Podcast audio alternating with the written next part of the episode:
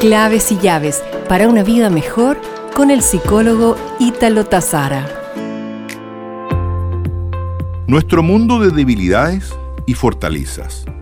El ejemplo de David Beckham. Como personas estamos compuestos de fortalezas y debilidades, criados bajo la creencia que en todo momento debemos reforzar nuestras debilidades para transformarlas en fortalezas. Sin embargo, estudios del psicólogo Donald Clifton ha demostrado que la clave del éxito se funda en que las personas podrían aprovechar sus fortalezas en sus carreras profesionales o en distintos oficios y emprendimientos que aborden. La verdadera tragedia de la vida entonces no es que no tengamos suficientes fortalezas, sino que no usamos las que tenemos. Un ejemplo para muchos conocidos graficará muy bien lo que les expreso, con el permiso de las damas.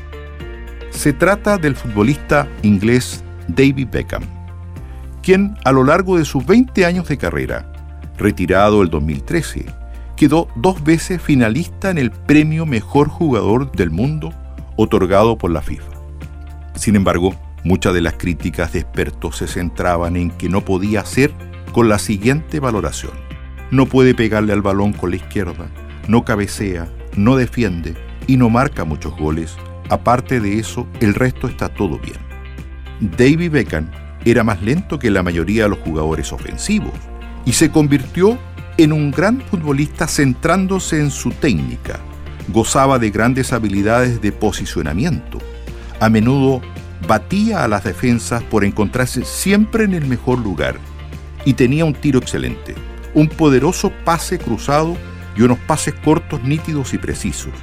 Se le recordará siempre por sus tiros libres, a los que dedicaba horas y horas después de sus entrenamientos. ¿Se imaginan qué habría sido de David Beckham si se hubiera dedicado a intentar correr más rápido o a dominar el juego como el golpe con la pierna izquierda? Parece poco probable que la gente pudiera recordar su nombre en el día de hoy.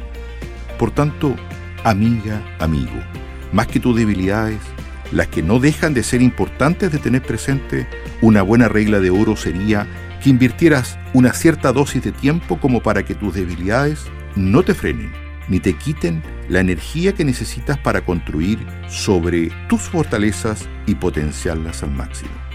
Nos reencontraremos pronto con más claves y llaves para una vida mejor.